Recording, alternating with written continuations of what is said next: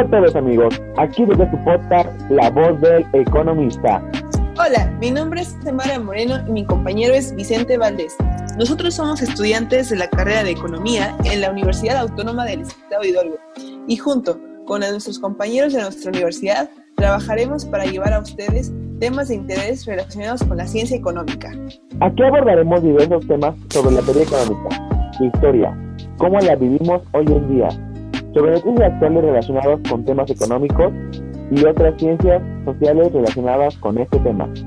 Todo esto vamos a explicarlo de manera digerible, con un lenguaje fácil, sencillo y comprensible para todos los que nos escuchan. Bienvenidos.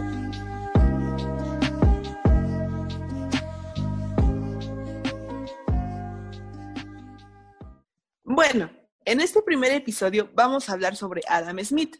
Y muchos se preguntarán, ¿quién fue Adam Smith? ¿Qué con este señor? Bueno, él es uno de los economistas más famosos de la historia. Es considerado el papi de la economía moderna. en sus teorías económicas combina la filosofía, la historia, el desarrollo económico, la psicología y hasta la ética. Así es. Además, el contexto donde creció fue el mercantilismo, que venía directamente de la época socrática. La teoría dominante en la sociedad de la época donde vivió, como ya hemos dicho, era el mercantilismo esto se basa básicamente en que un país era más próspero cuanta más cantidad de metales preciosos tenía, oro, plata, etcétera. Exacto. Y en este contexto, Smith escribe sus dos principales obras. ¿Cuáles son? Bueno, La teoría de los sentimientos morales, escrita en 1759, y La riqueza de las naciones, escrita en 1776. Para hablar más a fondo de Smith y analizar un poco algunas de sus teorías, aportaciones hacia la economía, y a la actualidad, hemos invitado a algunas compañeras de la licenciatura. Ellos son Carla Ávila. Ay, hola Vicente, muchas gracias. Pues yo soy Carla y espero aportar un poquito al tema y que les guste mucho. Daniel Espinosa. Hola Vicente, muchas gracias. Yo soy Daniela y agradezco mucho la invitación. Nuestro compañero Luis Torres. ¿Qué tal, Vicente? Muchas gracias por la invitación. Espero que podamos compartir un poquito algo de lo que sabemos y, pasarla bien. Ramiro Luciano.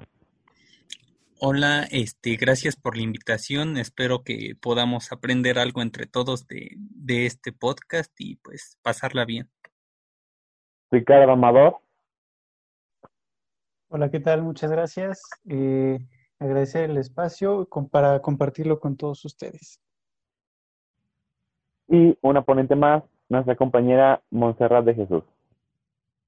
Vicente Mara, muchas gracias por invitarnos. Eh, me parece un proyecto fascinante. Creo que podemos aportar mucho a las personas que nos escuchen y agradecerle a ti, a Emara y a todo el equipo que está detrás de este proyecto. No, al contrario, muchas gracias a ustedes por estar aquí y pues sin más rodeos, vamos a a comenzar esta plática interesante de, sobre Adam Smith. Y bueno, hemos tratado de formular algunas preguntas que abarcan los temas más importantes que escribió Smith, principalmente en su obra eh, La riqueza de las naciones.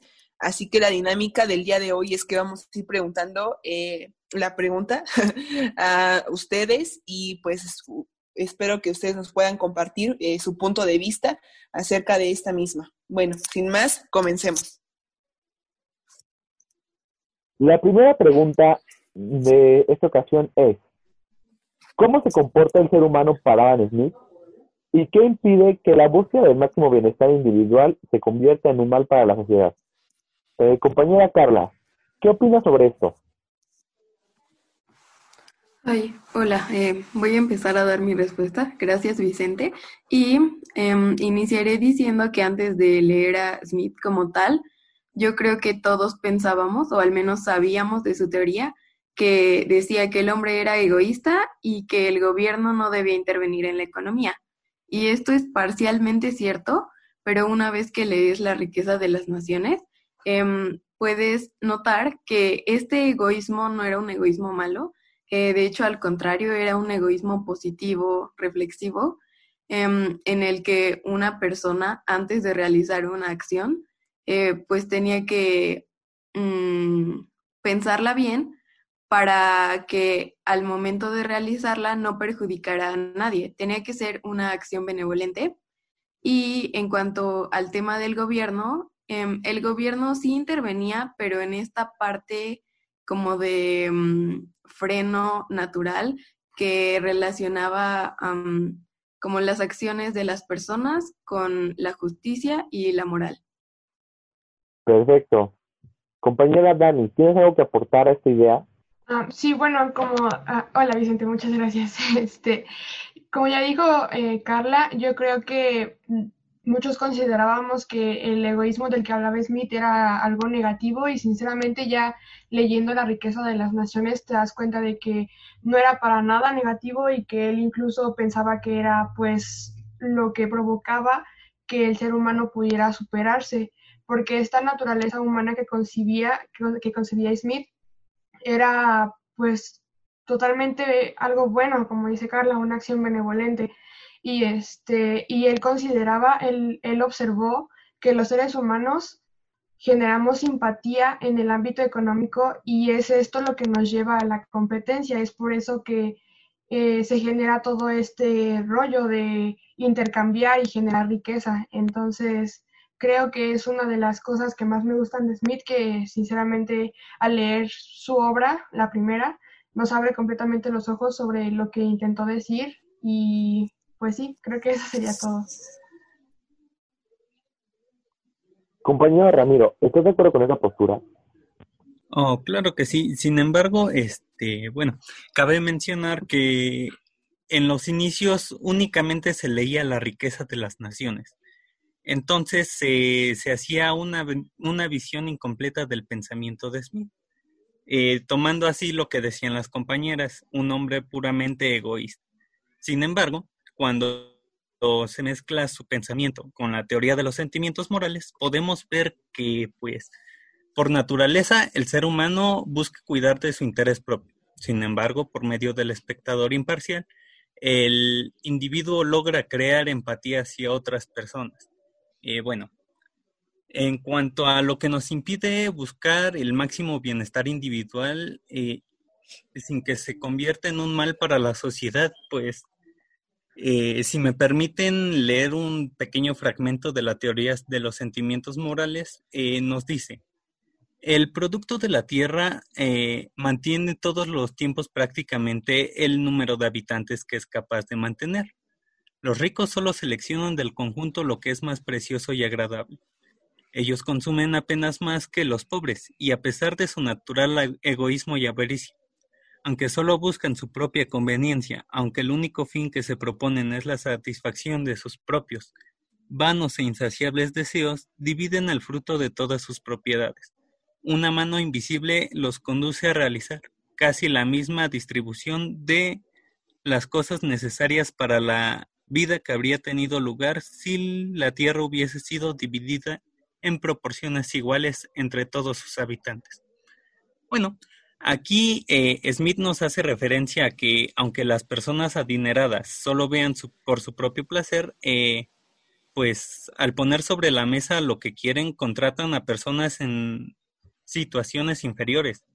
En este caso pueden ser algunas que no tenían empleo hasta ese entonces, por lo que pues al velar por su interés propio, el rico le da al pobre una manera de subsistir.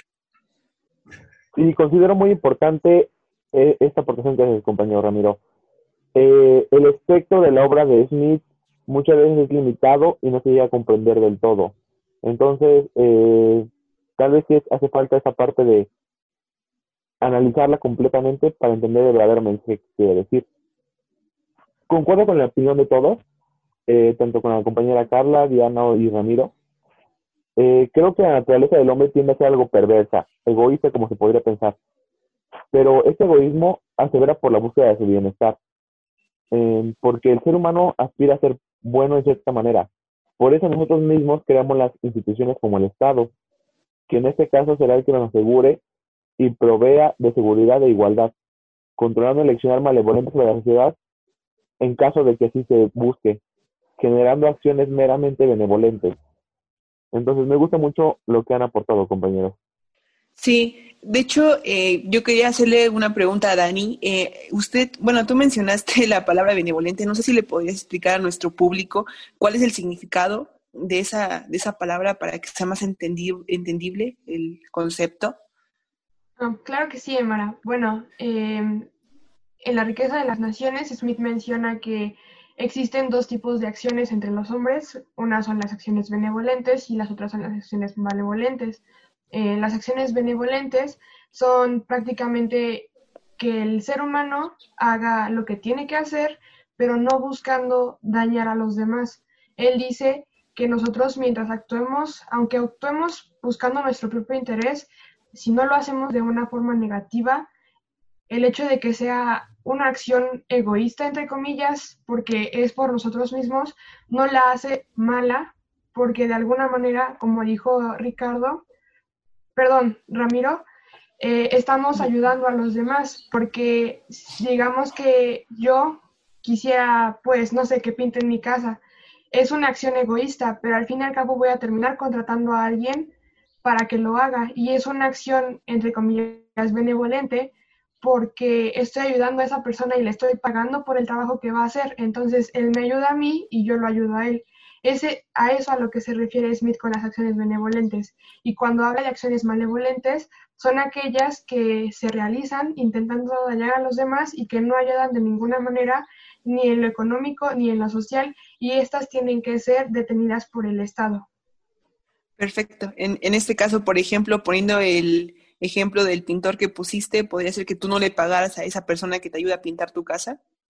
Sí, exactamente. O no pagarle lo que, sí, sí, precisamente, o no pagarle lo que debo de pagarle. Es sencillamente una cosa de yo me, yo te doy lo que necesitas y tú me das lo que yo necesito, pero tiene que haber esa, bueno, Smith decía que en ocasiones tiene que haber esa mediación del Estado en la que para que sea, para que se haga justicia, para que no sea, este, para que no tomen beneficio unos de otros.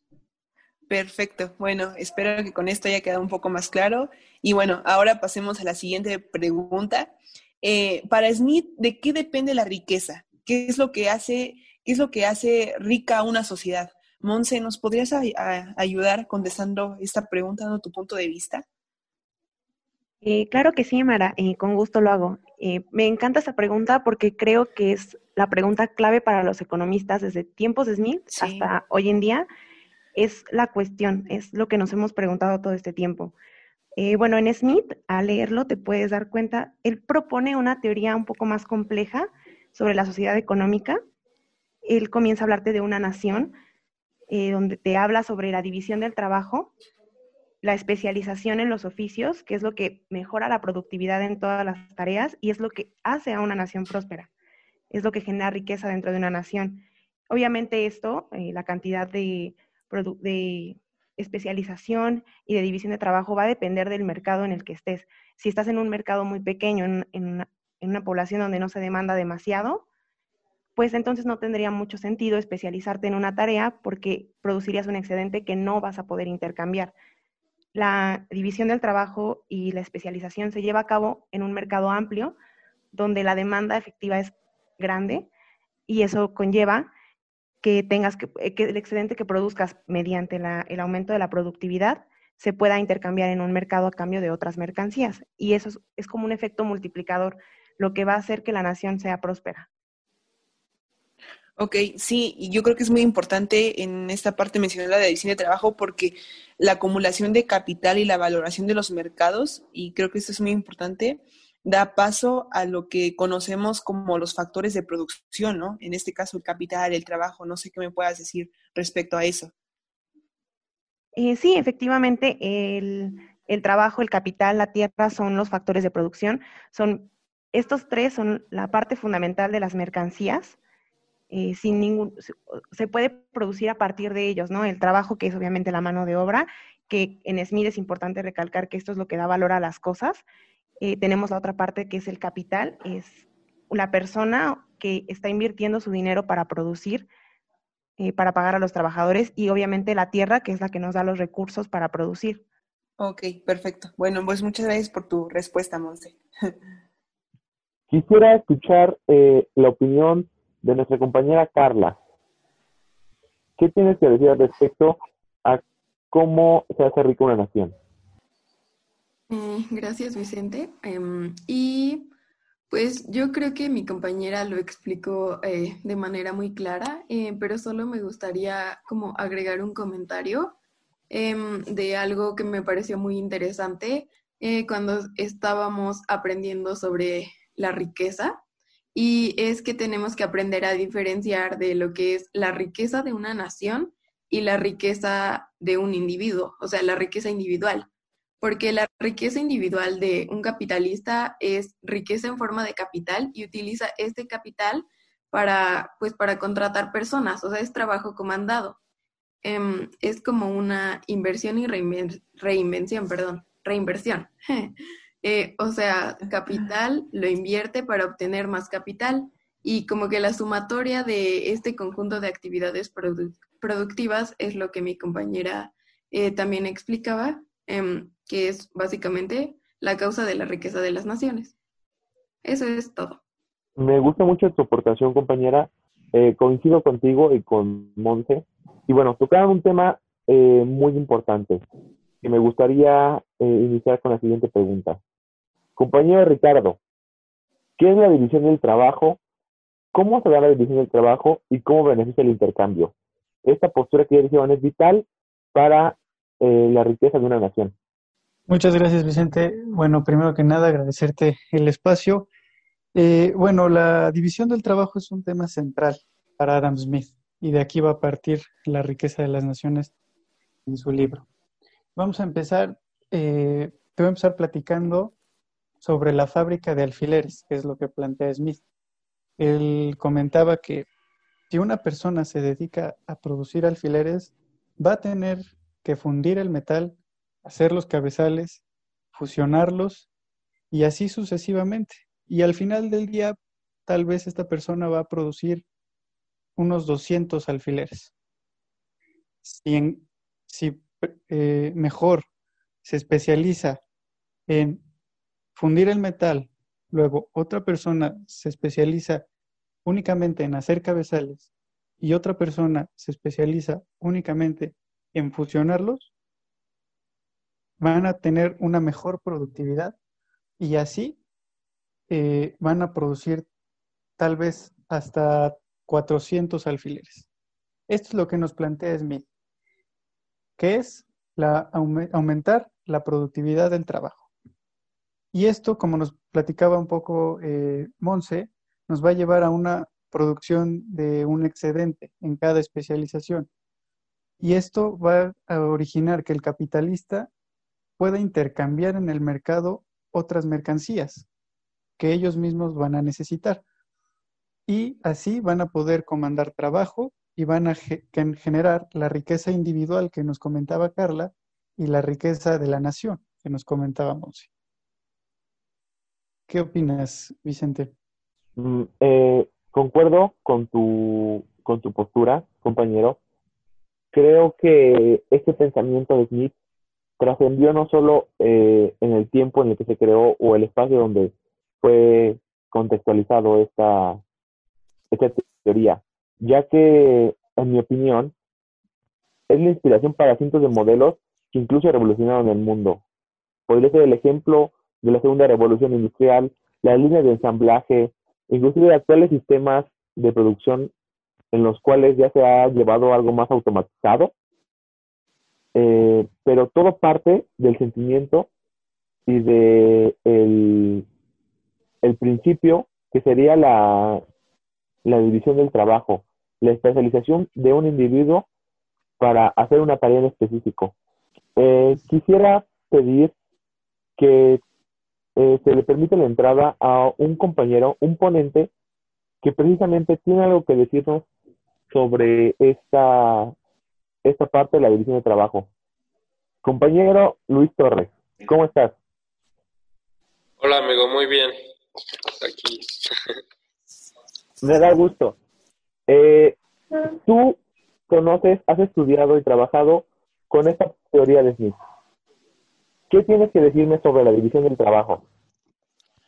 Mira, eh, me parece una perspectiva muy interesante. Ya, ya hablaremos más a profundidad porque por qué prevalece hoy en día estos ideales de Adam Smith, pero él inicia la división de trabajo porque cree que va a hacer que las empresas o que las naciones se enriquezcan. Él cree que, el punto clave de la riqueza de las naciones, tal cual se llama su, su obra más emblemática, está en, el, está en el trabajo, en el jerarquizar y de aquí nace la especialización en, sectores laborales.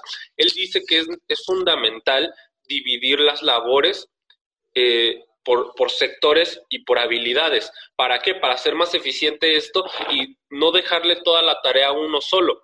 Y el hecho de hacer, de, de, este, de jerarquizar por zonas de especialización hace que, que justamente sea más productivo y al dividir el trabajo, divides los sueldos. Incluso él dice que gran parte de los, de, los sueldos o, eh, o sí del, del, pago al, trabajador es donde se ve la ganancia eh, de, de, un empresario. Entonces, él al reducir esto, al reducir labores y únicamente dejando la, eh, la zona especializada del, del, obrero, genera mayor productividad.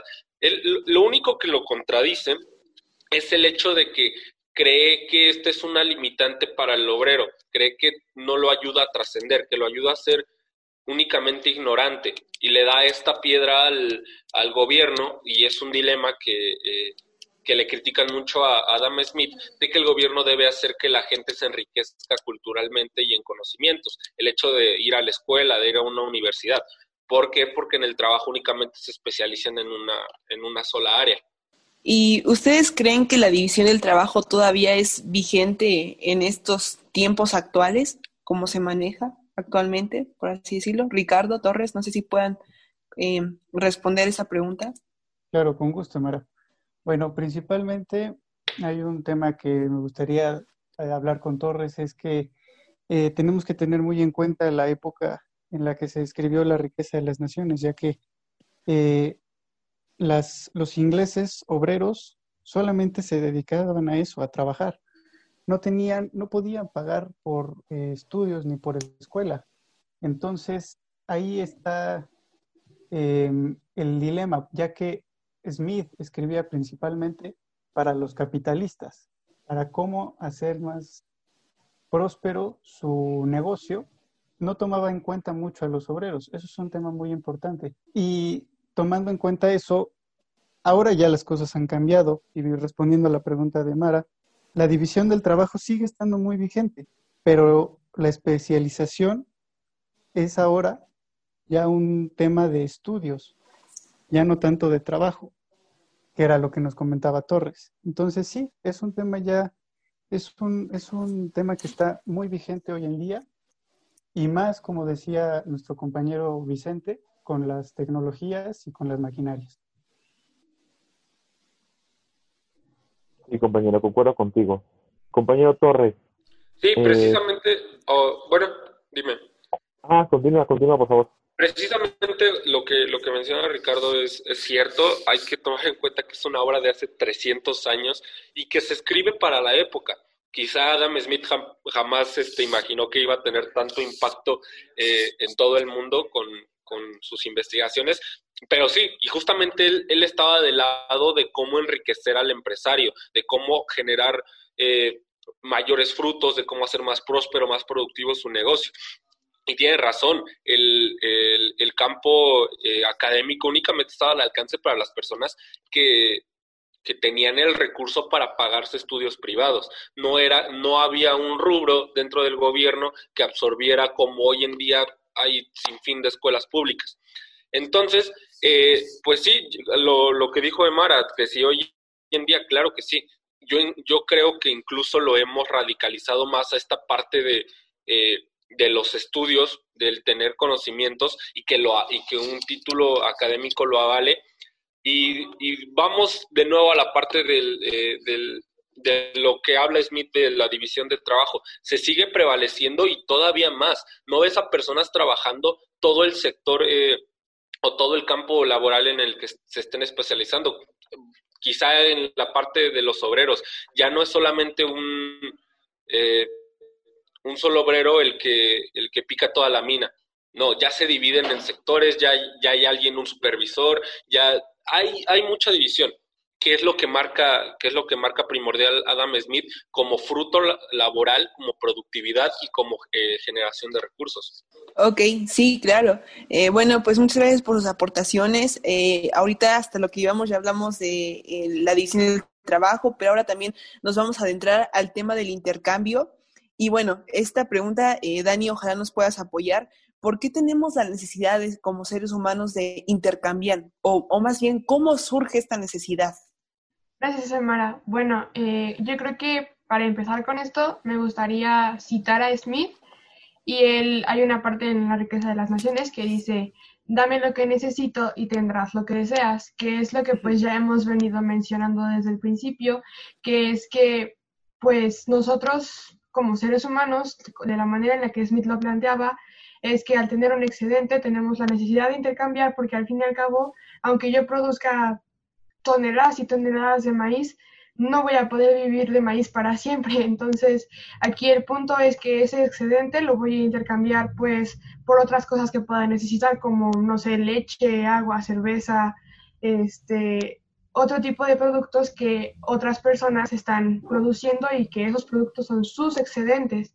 Entonces, creo que es este excedente el que de alguna manera para nosotros ya no es servible ya no tiene una utilidad, pero para otras personas sí. Entonces, por eso es importante que se entienda que el excedente es lo que provoca que, sea, que haya este intercambio entre la sociedad.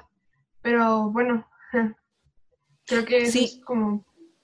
Sí, yo creo que fue algo muy importante que, que hizo Smith, ¿no? En su obra o que escribió. No sé si puedas aportar algo más a esta pregunta, Ricardo. Claro que sí, Amara, gracias. Bueno, eh, complementando lo que decía Daniela, eh, cuando tenemos este excedente, ya no va a tener valor de uso para nosotros, como bien lo comentaba, pero sí va a tener un valor de cambio. Y ese valor de cambio que va a generar la mercancía, la vamos a intercambiar por cosas que necesitamos. Ahí es donde surgen el valor de uso y el valor de cambio. Y oh, les pongo un pequeño ejemplo rápido para cerrar la idea, eh, el ejemplo del diamante y el agua, que, conocemos, que lo conocemos prácticamente todos los que estudiamos economía, que un diamante va a tener un gran valor de cambio por la dificultad que tiene de eh, extracción, trabajo, etcétera, etcétera, pero muy poco valor de uso porque no te va a servir para nada más que ponerlo en un anillo. Y en el agua, por ejemplo, va a tener un gran valor de cambio digo, perdón, un gran valor de uso porque sin ella no podemos vivir. Sin embargo, va a tener un valor de cambio muy bajo. ¿Por qué? Porque es abundante y es fácil de conseguir. Ok, sí, y yo creo que esto de la, este concepto que introdujo Smith de la, de la necesidad de intercambiar o del intercambio en general es como una base que, que se presentó, ¿no? Para que dio pauta a diversos escritos que hicieron diversos autores en el futuro, ¿no? ¿Cómo, ven? Así es, Samara, fue un parteaguas total para la teoría económica, estos planteamientos del valor de uso y valor de cambio que originó Smith. Después los retomó David Ricardo y por consiguiente eh, Marx y así sucesivamente se ha ido em, hablando por a lo largo de la historia. Claro, compañeros, ya que empezamos a abordar el tema del intercambio, quisiera que nuestra compañera Monse nos hablara precisamente de cómo se lleva a cambio este proceso, el proceso del intercambio. Eh, sí, claro, Vicente. Muy bien. Bueno, creo que ya han explicado un poquito cómo se da el intercambio. Mi compañera Daniela y Ricardo me, han ayudado a responder tu pregunta. Este, bueno, voy a tratar de complementarla un poquito. El intercambio, eh, Smith nos decía en su obra, que es la salida a todas las ambiciones y al egoísmo de los seres humanos. El intercambio prácticamente es una especie de trueque. Eh, yo te doy una mercancía a cambio de otra y tiene la cualidad que mencionaban anteriormente mis compañeros de un doble valor, el valor de uso y el valor de cambio. El valor de cambio es lo que nos va a permitir saber por cuánto vamos a intercambiar. No sé, voy a poner un ejemplo. no sé, somos, vamos a intercambiar maíz por trigo bueno, no por otro alimento, eh, tal vez por carne.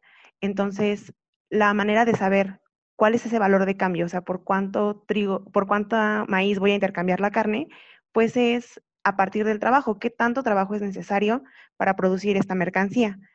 Y lo que nos lleva a la necesidad de intercambiar es el valor de uso, porque puede que yo tenga demasiado maíz, como explicaba Dani, y pues llega un punto en el que el maíz ya no satisface toda mi alimentación, ya no tiene un valor de uso para mí.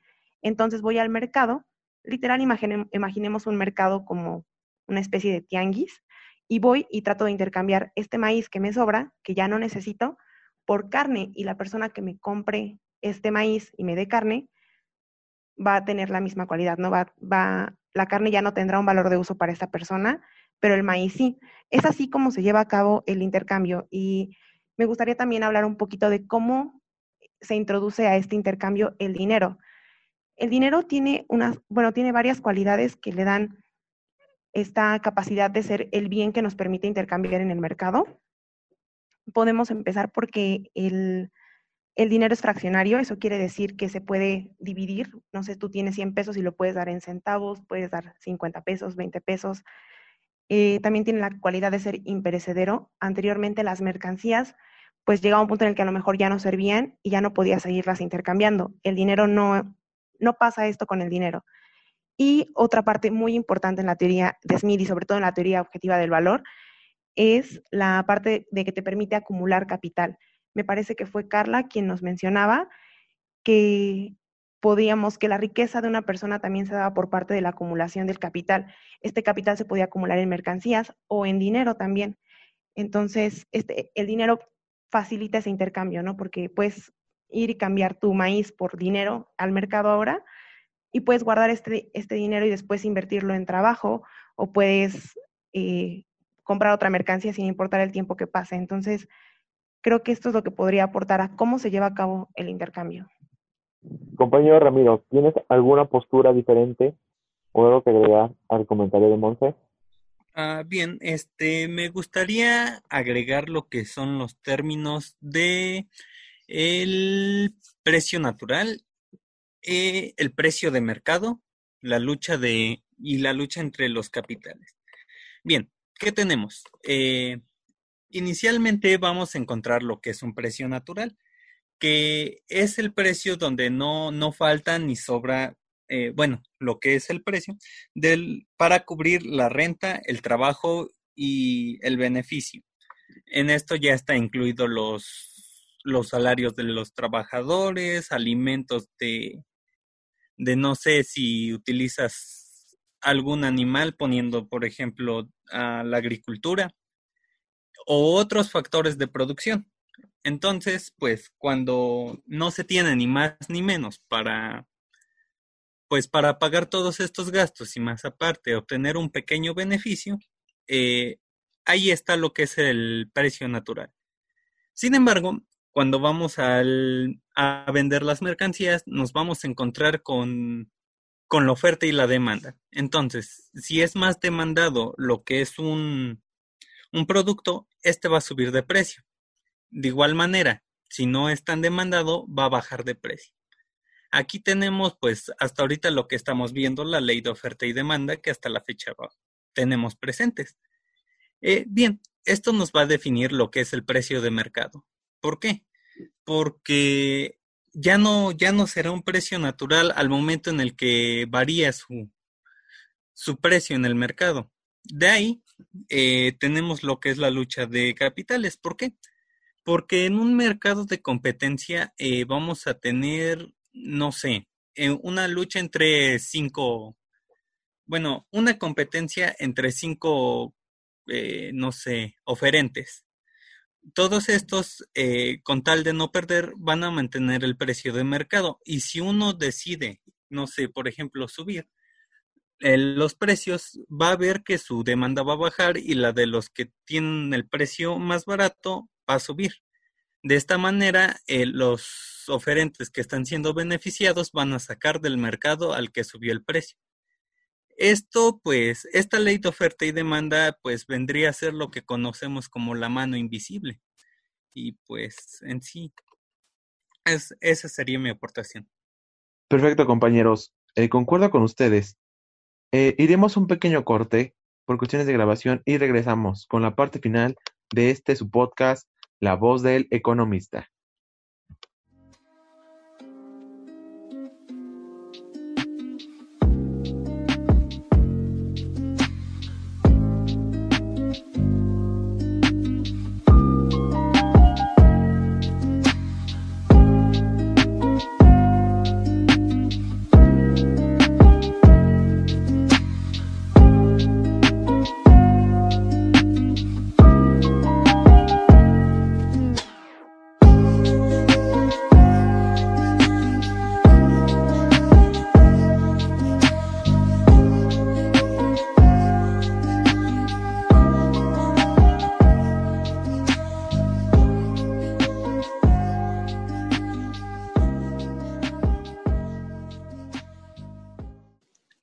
Continuamos con su podcast La voz del economista.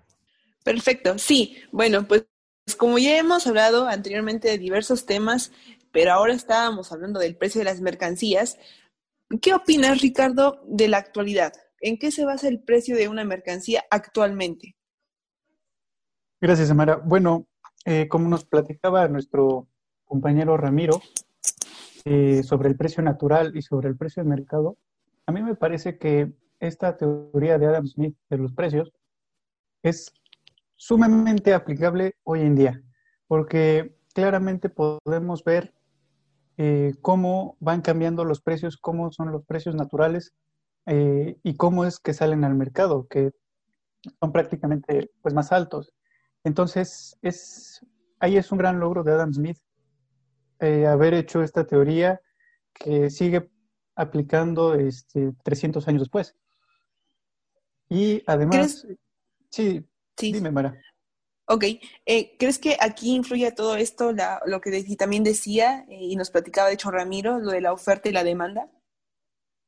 Claro, sin duda alguna, ese, yo creo que el principal eje de los precios hoy en día sobre la oferta la- y la demanda de las mercancías.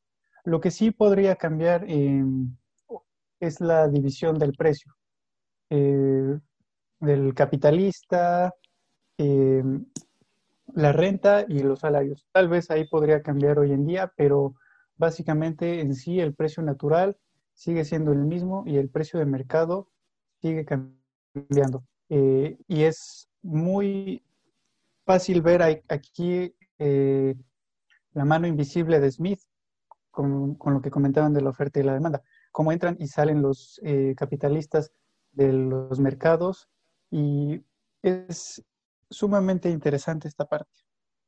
Sí, eh, este, creo que las aportaciones que Smith realmente eh, son de gran importancia y tienen una relevancia tan grande que por eso mismo eh, nos a la pregunta final, que es, ¿por qué 300 años después Adam Smith sigue siendo relevante? ¿Por qué a pesar de que han pasado casi tres siglos desde que presenta sus teorías, seguimos estudiando, lo seguimos eh, analizando, seguimos cuestionándonos de pensamiento? Compañera Carla, ¿qué tienes que decir de? Carla o Daniela, ¿están por ahí? Ah, sí, aquí estoy. Gracias, Vicente. Lo siento, creo que Carla está teniendo problemas de conexión. Pero bueno, eh, en cuanto a por qué considero que Smith sigue siendo relevante, más que nada considero que su relevancia radica en estas ideas, esta salida que él encontró al problema social que había en ese entonces, porque a pesar de que los países estaban en un punto de riqueza, algunos, no todos, eh, había un estancamiento y el único que supo explicar por qué fue Smith. Entonces, de igual manera, sus teorías, su manera de pensar sigue pues muy presente ahora porque parte del sistema neoliberal en el que vivimos está basado en estas teorías, aunque tergiversadamente, porque a pesar de que nosotros consideramos, o bueno, personalmente considero que su teoría ve las acciones del ser humano como algo que no siempre va a ser malo, en la actualidad vemos más maldad en la economía de lo que debería ser, de alguna manera, porque creo que más que nada los capitalistas se enfocan en su propio bienestar y no importa que la sociedad al completo esté sufriendo, que los trabajadores no tengan las condiciones laborales necesarias. Y pues sinceramente esto creo que es algo que se debe de cambiar, pero pues así es como está fundamentado, así es como es el, el, el yugo bajo el que estamos siendo regidos y pues creo que solamente queda seguir eh, leyendo y preguntándonos, haciéndonos preguntas sobre la teoría de Smith, pero no sé qué piense Carla. Eh, Carla o tal vez nuestro compañero Luis. Sí, amigo. Mira, eh, creo que para todos los economistas es base Adam Smith y, y, lo dije anteriormente, el hecho de que siga prevaleciendo 300 años después sus conocimientos es porque realmente son fundamentados. Todos los, eh, los predecesores de alguna rama científica, así como el que descubrió de qué se componía el agua o el que desmintió que la Tierra no era plana, siguen prevaleciendo hoy en día porque son conocimientos básicos que todos necesitamos. Y por eso consideran a Adam Smith como un genio, porque no, no había internet, no había eh, mundo digitalizado, urbanizado, y a fin de cuentas creó las bases para entender, un, para entender la economía, aun que no haya sido su, su primer objetivo el, el, el hacerlo para ese modo, pero a fin de cuentas todo lo que nos ha dejado, ya sea acerca del trabajo, del precio, del intercambio, acerca de cómo funcionan las, eh, las empresas, de la oferta, la demanda, todo son conocimientos que hoy en día nos van a seguir y van a seguir generaciones siguientes. ¿Por qué? Porque son bases de, de una economía pura. Sí, claro. Compañero Ramiro, ¿tienes alguna postura? Ah, bien. Bueno, yo considero a Smith nada más, bueno, que su aporte únicamente ha sido sentar las bases de la, de la economía actual. Porque, pues, podemos ver desde un punto de vista neoclásico que tiene, que si bien sienta la teoría del precio, en donde encontramos la oferta y la demanda, eh, todavía es eh, muy, ¿cómo decirlo? Muy deficiente en algunos términos. Y hay algunos que, pues, son críticos de este, de este economista como lo, como lo fue Rothbard, que dice que gracias a él la escuela marxista eh, pues desarrolló lo que era la teoría del valor. Entonces, pues yo creo que lo único que hace a Smith célebre en estos momentos fue el haber sido el parteaguas al sentar las bases de la ciencia económica. Mm, creo que en esta parte eh, difiero un poco contigo, compañero Ramiro. Si bien tienes razón, eh, es el parteaguas. Puede ser, es considerado el padre de la economía, porque a diferencia de los, de los antecesores que tuvo, eh, habló no solamente de el mercado como lo vivía, creó su, una teoría del trabajo, algo, algo que nadie había hecho antes. Ha sido criticado, claro que sí. Se ha eh, refutado y rechazado sus su, su teoría inclusive, pero sí pienso que es una parte inevitable de la naturaleza humana esta deconstrucción, la evolución de su pensamiento, ¿sabes? Siempre el cuestionarse el porqué de las cosas, el cómo lo estamos haciendo y si hay una mejor manera de hacerlo. Pero hay pensamientos como los de Smith que consiguen prevalecer, trascienden al tiempo y si bien estas se han visto criticadas o rechazadas, como bien lo aclaras, no dejan de presentar un grado de validez sorprendente y veraz, a pesar de que han pasado ya casi tres siglos. Entonces, eh, sí considero que el mérito de Smith no es menor por el hecho de que se ha refutado su teoría, porque como ya lo he dicho, creó e inició un movimiento que hasta antes de él no se había conseguido. Entonces, creo que conseguir ese nivel de, de conocimiento que trascienda es algo sumamente complicado y que solamente verdaderos genios como Smith precisamente llegan a concretarlo. Y claro, esperemos tal vez algún día de, eh, de los invitados que estamos aquí, de a lo mejor alguna persona que nos escucha sea el siguiente Adam Smith y el pensamiento trascienda generaciones. Sí, coincido contigo, Vicente.